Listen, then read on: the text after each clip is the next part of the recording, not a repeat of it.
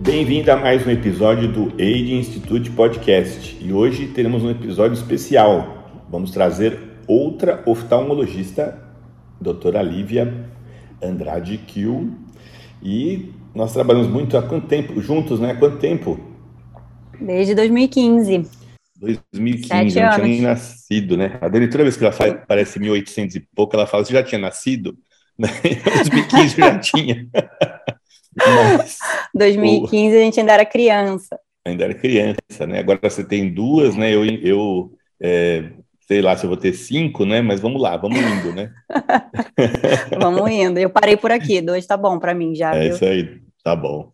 Então, e hoje nós vamos falar de um assunto que está super em voga, a gente está muito preocupado, né? Essa semana vi uma, uma senhora que é minha cliente já há 25 anos, e eu operei a miopia dela, depois operei a catarata, agora está com degeneração macular, né? E a gente sabe que isso vai ser um problema, já é um problema de saúde pública, que as pessoas estão cada vez mais aparecendo, né? Eu sempre falo assim, há, há 20 anos atrás, quando eu já era oftalmologista, 30, não tinha degeneração macular, né? Era raro aparecer. E hoje é muito frequente, né? A gente fala um pouquinho também depois do tratamento, tudo, mas o principal é falar da luz azul, né? Luz azul tem dois aspectos: primeiro, causar essa doença, e segundo, é, você atrapalhar o seu sono, né? atrapalhar, atrapalhando o sono atrapalha a vida inteira. Né? Então, hoje vamos falar um pouquinho sobre luz azul e um pouquinho de oftalmologia, oftalmologia prática, né? O pessoal todo mundo pergunta, né, como render mais, melhor, e a gente tem algumas dicas aí de oftalmologia, né, Lívia? Isso aí. É, só para quem aí não é do âmbito oftalmológico, a degeneração macular, a mácula, ela é a região mais nobre da retina, né? Então, basicamente, ela é a visão, é, é, é, a parte da retina que faz a gente enxergar aí a visão central da retina. E a degeneração dessa região da retina, ela vai ocasionando aí perda de visão, podendo levar até cegueira, né? E, e hoje a gente sabe que a luz azul ela pode, em, em é, excesso, né, não, não em pequenas quantidades, mas usada excessivamente, ela pode sim provocar aí um aceleramento, né, uma degeneração maior dessa região. E as, as, as luzes, né, as luzes mais novas, né, antigamente a gente é, é feito para trabalhar com fogo, né, no, no nosso pré-histórico aqui é fogo, que não tinha muita luz azul e inventaram a luz incandescente, que era boa, e agora essas luzes práticas aí, que deve custar nada para fazer e deve dar um lucro muito grande. Primeiro, aquelas luzes que a gente tinha quando a gente era criança na escola, que é aquela luz é, comprida, tubular, né? Esqueci o nome dessa luz aí. E segundo, a luz de LED, né? Tem aquelas luzes feias aí que apareceram uma época, lembra aquela luz parecia um, uma coisinha assim? E depois a luz de LED que está em todo lugar. Tem um aqui do meu lado, né? Me deixando mais bonito aqui, e o me iluminando, a, a, a, Lívia já está virada para o sol ali, que hoje é de manhã, né, que a gente está gravando o podcast, por isso essa voz de locutor aqui hoje.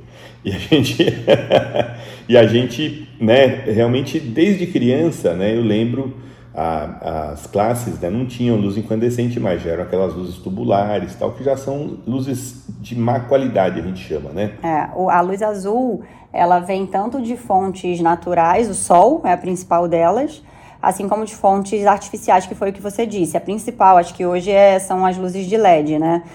É, existem diversas essas luzes incandescentes, mas a, hoje principal são os aparelhos eletrônicos que emitem luz de LED e, e o sol. Lembrando que a gente precisa da luz azul, não é que a luz azul ela é 100% maléfica, né? É, a gente precisa de luz azul. O problema é o uso excessivo dessa luz, que pode ocasionar tanto aí alterações oftalmológicas, visuais, como alterações é, de vigília, né, do nosso ciclo circadiano. Então, alterações de sono, de humor. É, então, o, o, grande problema, como quase tudo na vida, né, basicamente, é o uso excessivo da luz.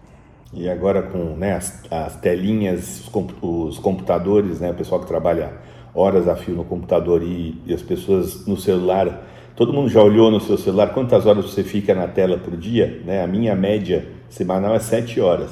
né? Que é um monte, né? Você pensar bem, que ele vai, ele vai, cada vez você pega no, no tem um novo aplicativo que, que diz quantas vezes você pegou o celular para olhar. Também é absurdo, não posso nem contar isso, né? Primeiro que eu não lembro o número, segundo que era um absurdo. E se você somar, né, dá para você olhar no seu no iPhone, no Android, você olhar quantas horas você ficou na tela, que ele vai somando, 10 minutos, 10 minutos, dá 7 horas por, em média na semana. Você já, já olhou o seu número, Olivia? Eu não olhei, mas é, eu coloquei, eu coloquei para o meu celular me avisar, por exemplo, é, ele me notifica quando eu já usei uma hora do, digamos, do, do Instagram, por exemplo. Então ele, ele me avisa, ó, você já está uma hora no Instagram hoje. Então eu vou botando umas notificações para eu ir me policiando. É, vicia, né, Renato? Aproveitando que a gente está falando um pouco de é, não só de luz azul, mas da, das consequências, telas viciam. Eu trabalho muito com criança, sou oftalmopediatra. É, não só criança, a gente fica muito focado em criança, mas não só as crianças estão viciadas em tela, né? E, e já é comprovado que o uso de tela desencadeia liberação de dopamina. Dopamina é um hormônio né, que é, nos dá prazer, nos dá satisfação.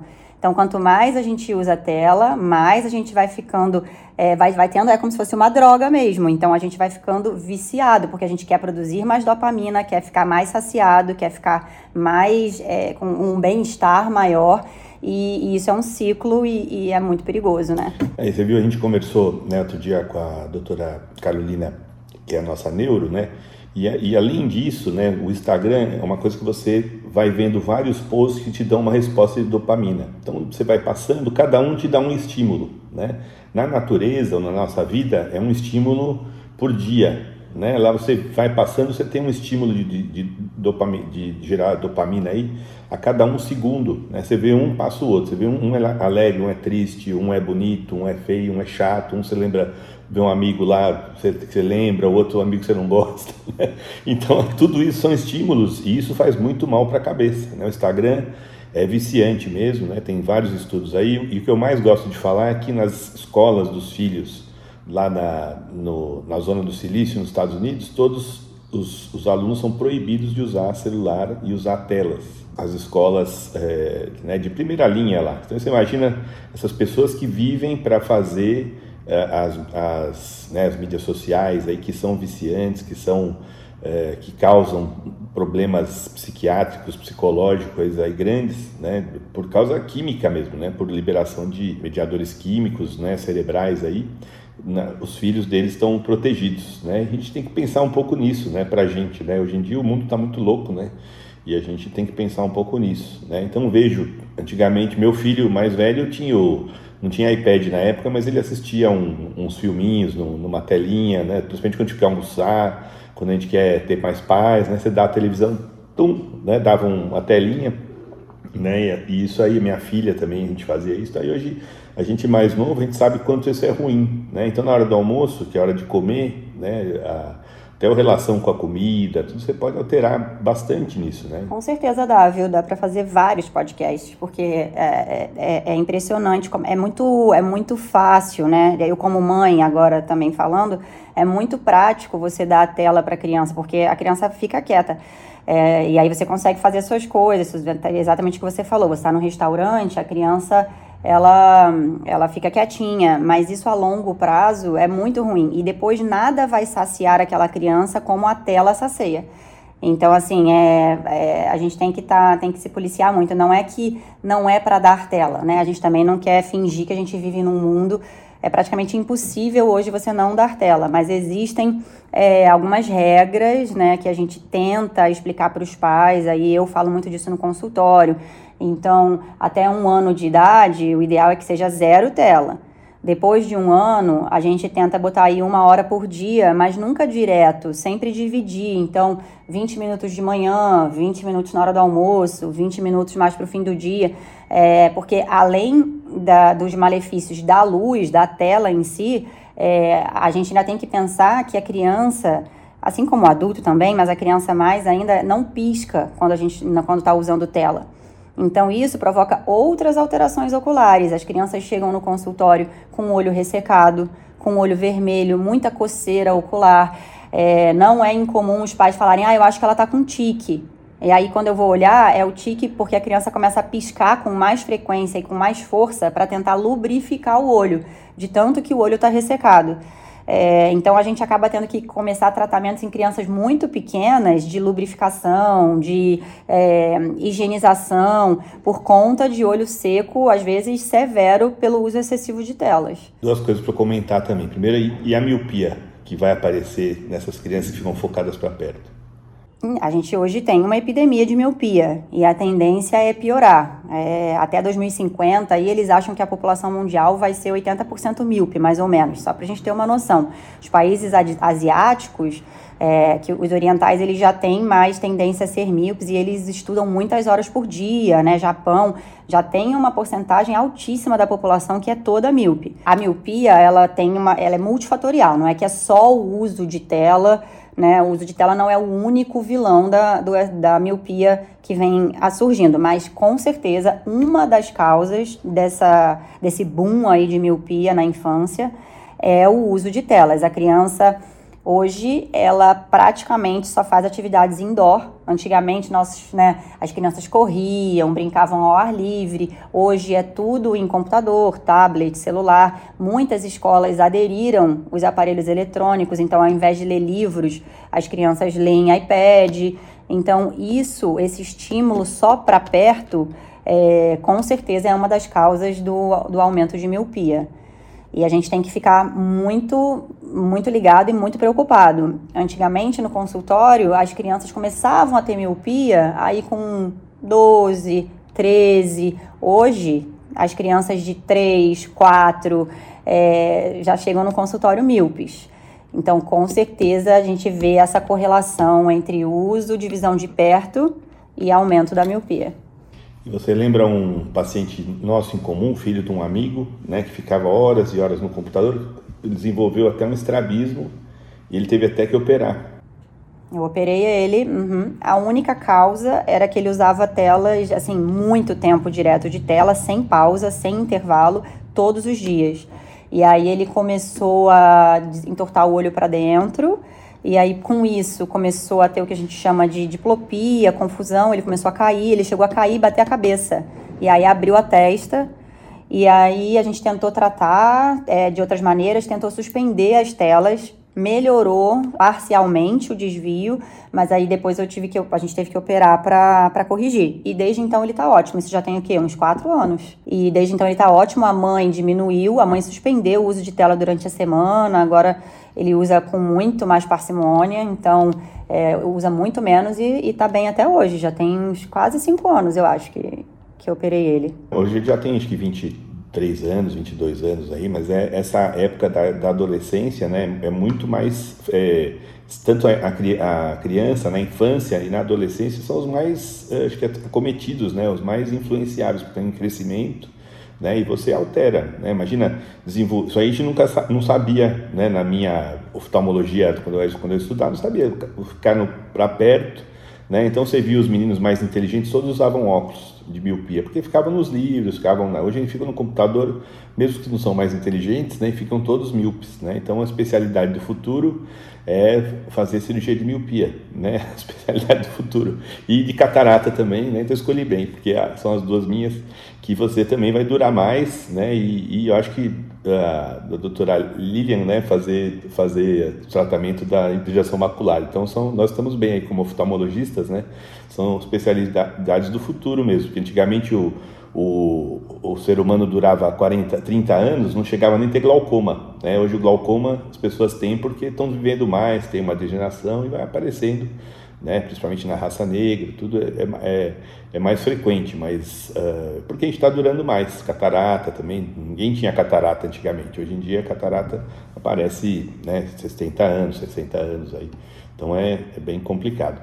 Então a mácula, né, vamos voltar um pouquinho para a mácula. Né? A mácula ela dá a parte principal porque ela dá a forma, né, a percepção de forma e dá as cores também. Então a pessoa que tem uma degeneração macular, ela tem uma mancha bem central e ela perde essa, né, um, ela perde essa capacidade de ver as coisas, as formas, tal, e fica como se tivesse um punho, né, colocado na frente da sua visão. Imagina nos dois olhos, né? E hoje em dia tem tratamento. Vamos falar sobre o tratamento um pouquinho mais para frente. O que a gente pode fazer, né, já que a luz azul também causa catarata, né, a gente tem estudos aí que a, a luz, né, aí sim, luz do sol, pessoas que vivem no sol por muito tempo, os esquimós que têm o sol de cima e a reflexão da, do, do, da neve, né? O que, que a gente pode fazer para evitar uh, que essa luz tóxica chegue no olho? Né? Então vamos começar a nossa listinha aí, vai Lívia, vamos lá. É, hoje o que tem se falado muito atualmente é a gente fazer um filtro que a gente pode aplicar no, nos óculos, né, para bloquear esse excesso de luz azul é, na entrada, porque o que a gente sabe é que ela afeta a retina. Então a gente precisa da luz azul justamente para para estimular aí o nosso ciclo circadiano, para a gente ter uma, uma boa qualidade de sono. Em contrapartida, o uso excessivo, a entrada excessiva dessa luz lá nos fotoreceptores da retina, ela pode ocasionar essa, essas doenças né, é, visuais. Então, o, a grande sacada aí é, e a grande dificuldade é você criar um filtro que consiga, é, de, digamos assim, separar a luz azul maléfica é, e não deixar ela entrar dentro do olho e deixar a luz benéfica entrar dentro do olho. Então é um filtro azul inteligente. Antigamente eles fiz, ele já, já existiu, né? Existe ainda o filtro que bloqueava toda a luz azul, mas a gente também não quer isso. Então hoje o que se faz é, é fazer uma luz azul inteligente que consegue separar e deixar entrar aí parcela. É, da luz azul, porque ela é necessária para a gente enxergar. A luz azul ela ajuda a gente a enxergar é, cor, contraste. Então, quando isso entra lá na retina, como que funciona isso, né? A luz entra, vai lá nos fotoreceptores ganglionares da retina, e lá da retina ela vai pela via óptica até o córtex visual, lá no cérebro e faz a gente enxergar cor, contraste, percepção do, né, dos objetos no ambiente. É, então a gente não pode deixar a luz entrar excessivamente, mas nós precisamos aí de, de, dela para enxergar bem. Tá? E quando ela entra excessivamente, o que, que acontece? O que, que o paciente vai reclamar? Ele fala muito de um incômodo visual. Então, é aquele paciente que usa tela, trabalha o dia todo, então acorda, mexe no celular, vai para o trabalho, trabalha no computador. Chega em casa, o lazer dele também é no iPad, também é na televisão. Então, ele usa a luz azul basicamente o dia todo. Então, esses pacientes são os, os candidatos aí para usar esse filtro inteligente de luz azul. Eu costumo falar lá no consultório que imagina você ficar o dia inteiro na academia e aí você tá lá o dia inteiro fazendo eh, musculatura, é, é, musculação com, do, do bíceps. Chega no fim do dia, você não tá mais aguentando, porque seu braço vai cansar, você vai ficar sem força. É a mesma coisa com a musculatura ocular também. Então, se você fica o dia inteiro usando o músculo do olho, usando, a gente tem músculos nos olhos, você fica usando só visão de perto, você está fazendo uso da mesma musculatura. Chega no fim do dia, você tá com aquela musculatura, tá com estafa dessa musculatura. Então o paciente vai sentir dor de cabeça, dor nos olhos, embaçamento visual, olho seco, coceira, olho vermelho. É, e aí a gente vai tentando driblar, os problemas vão aparecendo e a gente vai tentando driblar esses problemas e tratar. Então a gente hoje indica o filtro de luz azul, esse parcial, para essas pessoas que têm essa necessidade, que são quase todas, né, Renato? Quem não usa tela? É verdade. E é interessante a evolução, né? No começo inventaram um óculos amarelo, âmbar, né? Que a pessoa teria que ficar o dia inteiro com esse óculos, até no, à noite diminui do âmbar para o amarelo tal, para tirar a luz azul. Então, e era ruim também, porque a luz azul é importante até para você, na hora que você acorda, né? A gente já falou sobre isso. Acorda, você sabe, ó, estamos de dia. E também é, é isso aí que vai fazer a hora de você dormir também. Ficar só bloquear totalmente não dá certo. E então inventaram o bloqueio parcial, né, com uma luz, uma lente transparente. No começo tinha um filtrinho e tal. E isso desenvolveu, eles estudaram qual que é a, a frequência da luz que faz a toxicidade. Então ele bloqueia só esse pedacinho, né? Estudos aí da Essilor, que foi é, que foi é, bastante é, profundo nisso, tudo, mesmo as AIS também tem o seu filtro né, só da, do, da frequência é, maior da luz azul tal. Então, eles, as concorrências aí, a gente não sabe qual que é o marketing que está certo, mas eles bloqueiam só essa parte, né? E outra coisa que pode ser feita também são filtros no computador ou na telinha do computador do, do telefone. Eu, no iPhone tem aquele night shift, né? Que a partir das 6 da tarde, 7 da tarde fica amareladinho, né? Isso aí ajuda bastante também para você é, usar, mas eu acredito que o que a gente tem hoje em dia para se defender, né? É realmente o filtro do óculos. Né? Muita gente, a gente tem visto gente próxima até que, que tinha dificuldade de sono, passou a usar esse filtro e era esse o problema. Né? O, o nosso chefe do TI, né? posso falar dele um pouquinho, né? ele era exatamente o que você falou, é 24 horas por dia no, no computador, chegava na hora do lazer dele, ele ligava uma te, o computador mesmo, não via nem televisão, ele via no computador YouTube, Netflix, tudo que é costume, né? A pessoa acostuma. Então não dormia nada, né? Não dormia nada. Só faltava ter o, como é que chama, a Alexa do lado dele, uma pelona do lado também, para ele dormir também, né? Então é muito difícil isso. Né? Você falou um pouquinho, acho que era legal a gente ressaltar, também dos hábitos de higiene visual, para essas pessoas que ficam horas e horas no computador, não só a luz azul que é tóxica e altera o sono, mas o que, que ela pode fazer para render mais né, no seu trabalho? Pelo menos ter menos, mais conforto. Você falou isso do muscular, não é da luz azul, é do músculo. Né? Nós temos seis músculos em volta de cada olho que fazem os movimentos, que fazem a coordenação, e isso, né, você ficando na academia exagerando, de repente fica um músculo mais forte que o outro, o outro mais fraco. Na hora que você vai focar para perto, imagina para perto, a gente faz esse movimento, né? fica para perto, junta os dois olhos para focar juntas a imagem, para longe você abre. Né? Então, quais são as a higiene visual para você não ter esses sintomas e para render mais no seu trabalho? É, é, não existe só um vilão, né, Renato? Então, a luz azul, é exatamente isso, o uso excessivo da visão de perto, o uso excessivo desse, desses músculos, são vários aí os, os fatores que desencadeiam esse desconforto é, visual cada vez mais frequente. É, de higiene, o que a gente fala muito para os pacientes, você já acabou de citar um, então à noite, colocar, por exemplo, no celular esse, esse modo noturno, que diminui essa quantidade de luz, né, deixa um pouco mais ameno. Quem consegue é, deixar é, ficar aí uma hora, duas horas antes de dormir sem o celular, sem qualquer tipo de aparelho eletrônico, é o ideal, né? Que nem todo mundo consegue. É, mas seria o ideal, é para você já ir diminuindo aí os níveis de dopamina, para você já ir relaxando. Durante o dia, uh, para as pessoas que trabalham com tela e que também não tem opção, né? Porque no mundo ideal seria ah, não usar tela, mas a gente sabe que na prática tem muita gente que precisa trabalhar com computador, por exemplo, o dia todo. O que a gente sugere é que vocês façam pausas. Então, existe uma regrinha que a gente chama de 20, 20, 20 é, o que significa isso? A cada 20 minutos, mais ou menos, você conseguir fazer uma pausa de 20 segundos e focar a uma distância de 20 pés, que seria é, o equivalente a 6 metros. Então, você está olhando para a tela, ali já está 20 minutos. Você para, pisca um pouco, foca um pouco para longe, relaxa essa musculatura de perto e aí depois volta a fazer sua atividade. Isso parece bobeira, mas ajuda muito, porque é, a gente não pisca quando a gente está usando, a gente pisca um terço do necessário quando a gente está usando tela. Então, só da gente fazer essa pausa de 20 segundinhos e focar para longe, a gente consegue piscar, lubrificar o olho. Se você quiser, você pode até ter aí um colírio lubrificante de lágrimas artificiais do lado do computador, que aí de vez em quando você vai olhar ali para ele, você lembra que tem que pingar uma gotinha no olho. É, é, um adjuvante, né? O ideal seria que a gente não precisasse, mas hoje existem colírios lubrificantes muito bons, sem conservantes, que podem ser usados diversas vezes ao dia.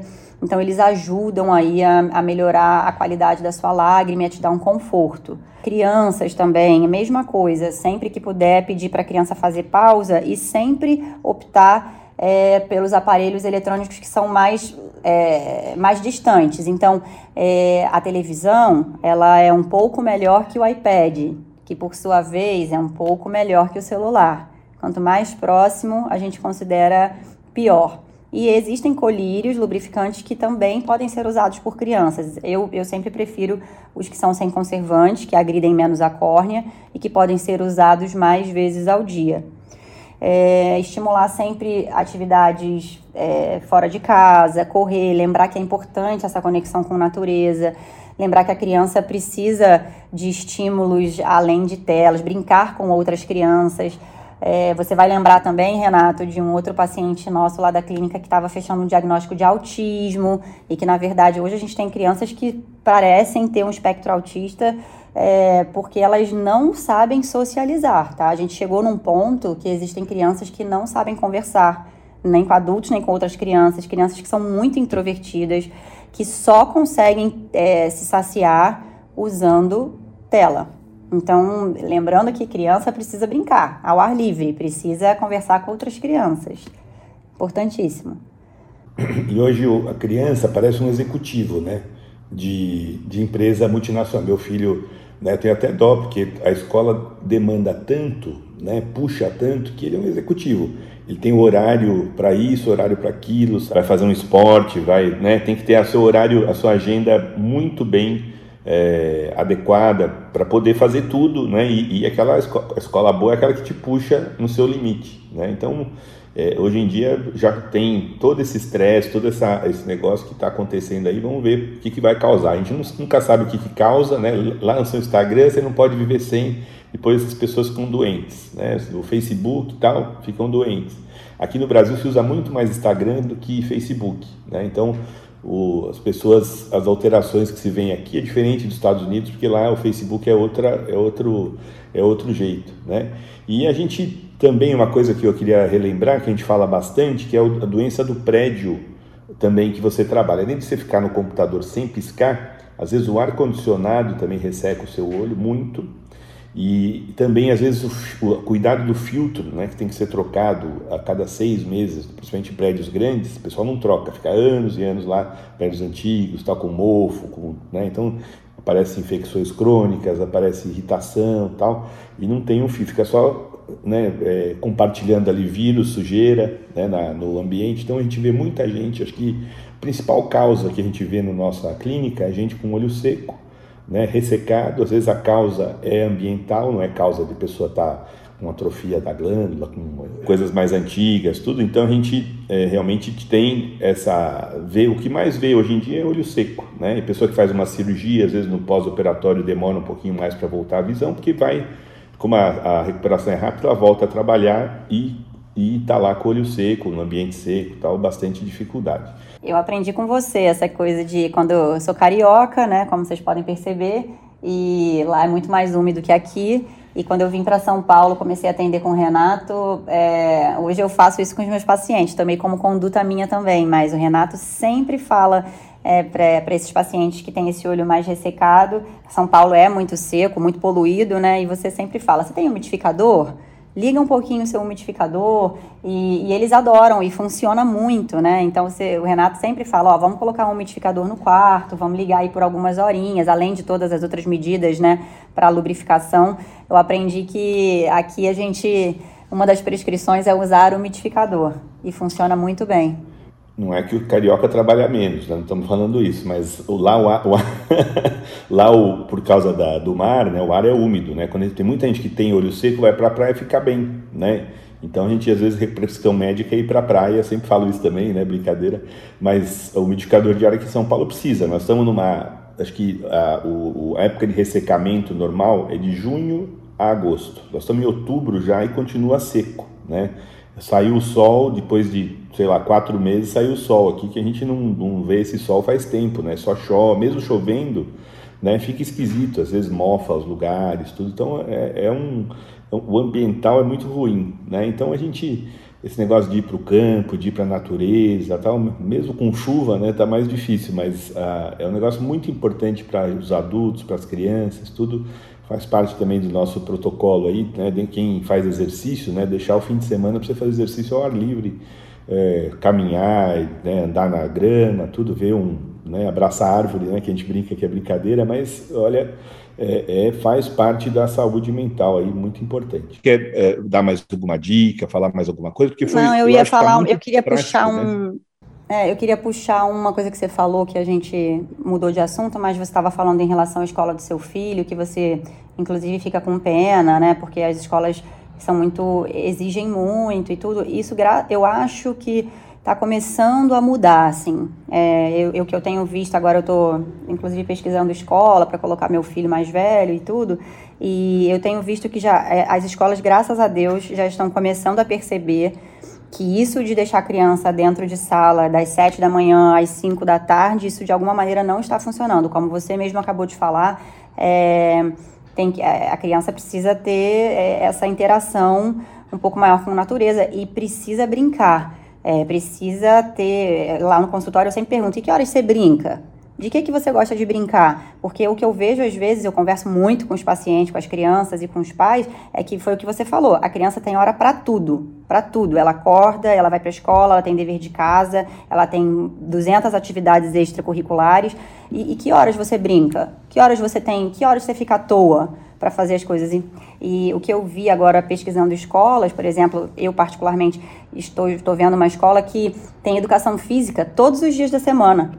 Isso não era comum, né? Na nossa época era o quê? Uma vez na semana educação física. É, mas isso está mudando porque as crianças já ficam muito tempo é, fazendo atividade dentro de casa, né? em lugar fechado, né? Então, já tem escolas que já estão é, se policiando quanto a isso. Então, tem escola que não está mais mandando dever para casa, justamente para quando chegar em casa, a criança ter tempo de socializar com os pais, socializar com os amigos e brincar em algum lugar aberto. É, isso eu tenho praticamente certeza de que isso vai mudar e isso vai virar uma rotina cada vez maior, porque do jeito que tem estado, é, é, tá praticamente inviável. Não pensando só em olho, como você disse, é saúde mental, saúde ocular é, é, o psicológico da criança, é a interação da criança com a família, com os pais. Então, eu particularmente torço para que isso é, melhore. Assim, eu acho que vai melhorar. Eu vi um post do Ricardo Amorim, que ele foi, acho que na Roda Viva, e ele falou sobre educação, um cara muito inteligente, economista.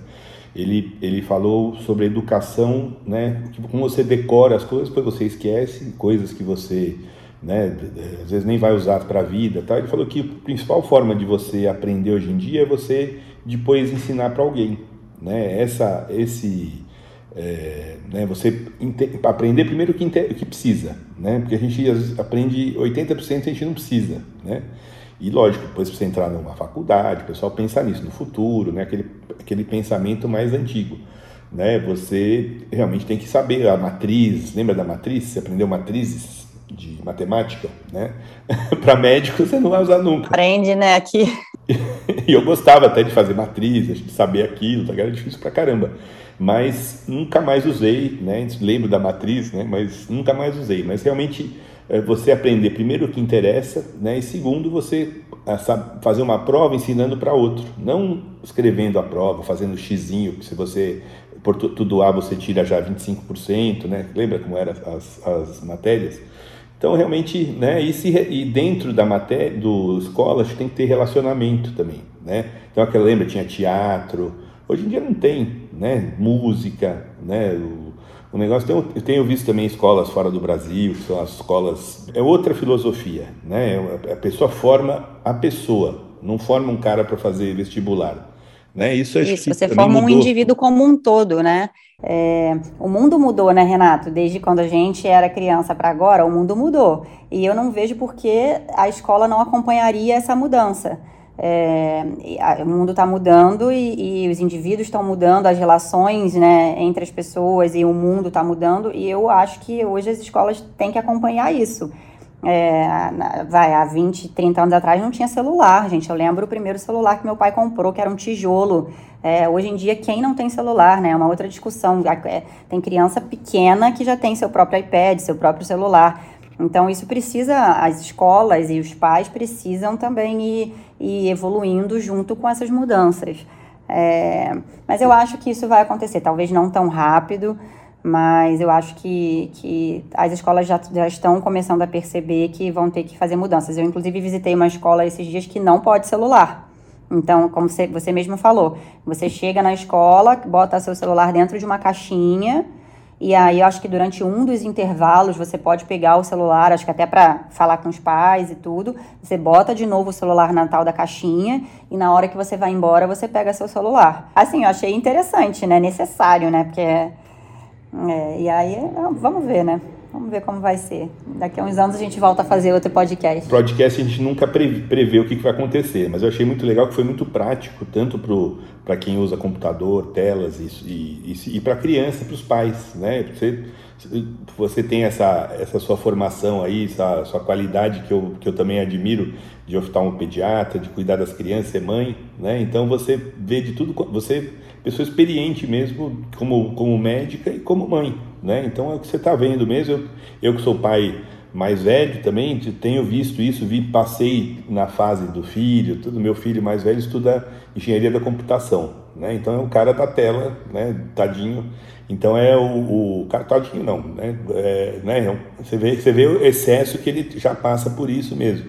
E passou a vida inteira com iPad, com nem tinha iPad, o primeiro iPad ele já usou. Celular, telinhas, videozinho, né? Você não tinha nem YouTube, você carregava os, os filminhos para ele assistir e tal. Que você acha que você está agradando ele, não que você está ficando livre ou que você está, né? Mas você está fazendo mal. Né? É um exemplo. O Marcelo usou óculos, desviou o olho, teve ambliopia, teve tudo, todas esses, essas doenças de criança eu operei o, o, a miopia dele, agora, hoje ele não usa óculos, enxerga 100% dos dois olhos, mas é, né, a gente até está no nosso livro, né, quem quiser, né, o seu filho precisa usar óculos, esse é o nosso livro que a gente escreveu juntos, eu e a Lívia, e a história do Marcelo, e a história, a gente explica para os pais, tudo sobre isso, né, de, de eh, eh, como médicos e pais, a gente explica o que, que aconteceu, pode acontecer com seu filho, que vai usar óculos, que tem as outras doenças da infância, tudo. Então, é um livro que a gente fez com muito carinho, né, Lívia? Muito, muito legal, porque a gente fala, a gente fala da gente para as pessoas que são mais são leigas, né, nesse assunto e tal, e falou. Então, essa é a nossa dica, vai? Nossa dica dos dois.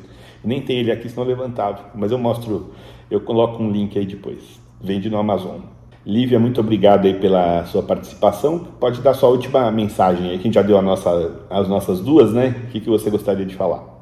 Bom, queria só então para fazer duas, é, dois adendos aí, falar duas coisinhas antes de terminar. Uma é que a luz azul ela ainda está sendo mais estudada, então no consultório os pais me perguntam muito se devem colocar filtro de luz azul para criança e adolescente, e por enquanto a resposta é não porque como altera, ainda tem alterações do sono, vigília, do nosso ciclo circadiano, de forma geral, nós oftalmopediatras ainda não indicamos o filtro de luz azul para criança e adolescente. Isso pode ser que mude, mas por enquanto a gente opta por não prescrever. É, e por fim, que eu estava falando aí, falei muito, a gente acabou entrando muito nessa parte mais prática, Renato, de, de do, dos nossos filhos, dos meus pacientes. Eu tenho muito paciente, eu converso muito com as famílias. É, só para dizer mais uma vez que ah, eu, eu é, às vezes fica parecendo que eu sou mãe que não dou tela para o meu filho. Não é isso. Meu filho vê tela, tá? Não tem como ele não ver. Mas o que eu quero dizer é sempre é, com equilíbrio, como tudo na vida. Então, pode usar tela, como eu disse anteriormente, pode, mas sempre com muita pausa, com parcimônia, com cuidado. É, a luz azul ela não é maléfica, ela tem seus malefícios e benefícios. Então, a mensagem principal que a gente quer deixar aqui é que é, tem que haver equilíbrio tem que haver aí ponderação no uso de telas e nas outras, nas outras fontes de emissão de luz azul. Renato, queria te agradecer, foi ótimo, gostei do bate-papo. É, e fico à disposição aí depois se alguém quiser tirar dúvidas, quiser ir lá no consultório, levar os filhos. É um grande prazer, eu amo falar disso, eu amo atender aí minhas crianças e obrigada pela oportunidade. E no Age Institute você passa com a doutora Lívia, né, que a gente faz um check-up oftalmológico, a gente passa vários exames, tudo, te prescreve o, o, óculos de luz azul que você precisa, de forma adequada, se for o caso, né? Então é, é isso aí. Então, muito obrigado, foi muito legal e até a próxima.